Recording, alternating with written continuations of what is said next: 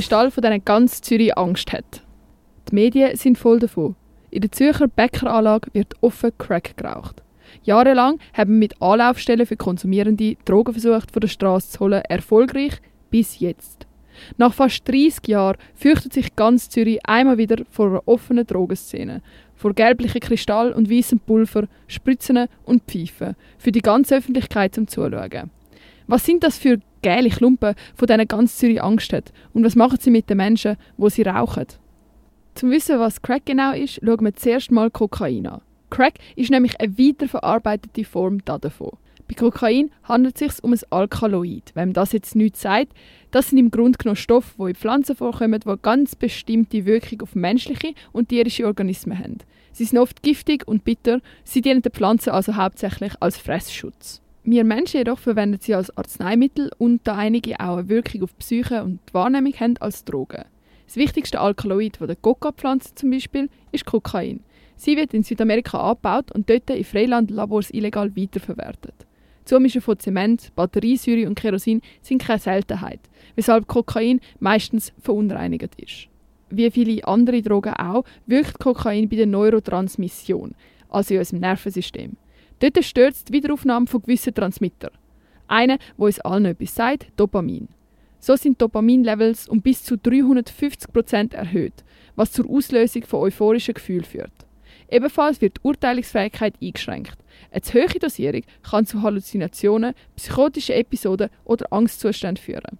In einer SRF-Reportage zum Thema Kokain erschien am 8. Januar 2022 im Rahmen der Reihe Drogen Dope or Nope erklärt ein anonymisierter Dealer die Wirkung genauer.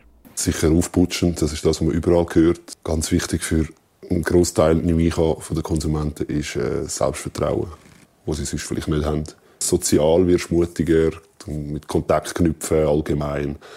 Äh, weniger Scham ist rum und das ist sicher einfach betäubend, muss einfach so sehen. Das ist ja genau ein Grund, warum viele Leute Koks konsumieren, weil sie einfach endlos weitersaufen können. Du kommst einfach nicht ans Limit und die Abende sind endlos.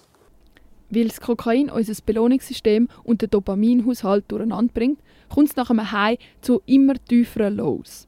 Man wünscht sich die Gefühle zurück, die einem das Kokain gebracht haben, und so rutscht man sehr schnell in die Abhängigkeit. Gefährlich nicht nur für Konsumenten selber, weil die werden häufig aggressiv nach dem Konsum und stellen so auch Gefahr für andere dar. In einem Interview aus dem vorher erwähnten Beitrag erklärt es Thilo Beck, Chefarzt in der Psychiatrie, so. Kokain macht eine Verengung der Gefäße, der Blutdruck steigt und die Versorgung der Organe wird verschlechtert. Das heißt, man hat das Risiko, einen Herzinfarkt zu bekommen oder Hirninfarkt. Es ist auch ein zellschädigendes ähm, Substrat, das sehen wir ja bei ähm, schweren Kokain-User, dass die angegriffene Nasenschleimhäute haben, wo die Nase dann auch zusammengeht, weil das Gewebe einfach kaputt geht. Aber zurück zum Crack. Crack ist ein Derivat von Kokain.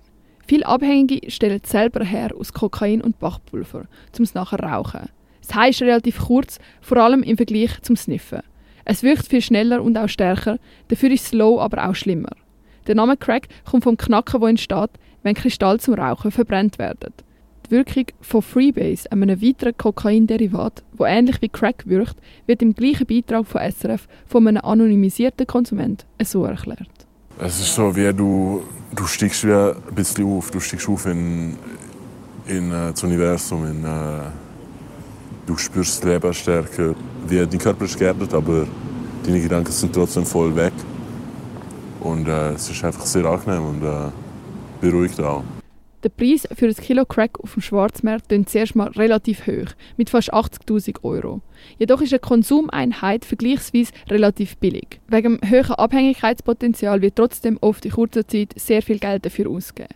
Herstellung, Handel, Verarbeitung und Konsum von Kokain allein ist schon strafbar, Häufig kommt es auch zu Beschaffungskriminalität, wo Leute Einbrüche begehen, damit sie genug Geld haben, um sich nachher ihren Stoff zu holen. Von dem hat man also Angst. Aggressive Konsumenten, Beschaffungskriminalität und das Image von der Stadt Zürich, das darunter leidet. Alles wegen einem Alkaloid aus dem südamerikanischen Busch. Dem allem versucht man mit Konsumräumen Abhilfe zu schaffen. Immer funktionieren tut das aber auch nicht. Aber solange man auf Konsumenten eingeht und mit ihnen zusammenarbeitet und nicht gegen sie, findet man hoffentlich eine gute Lösung.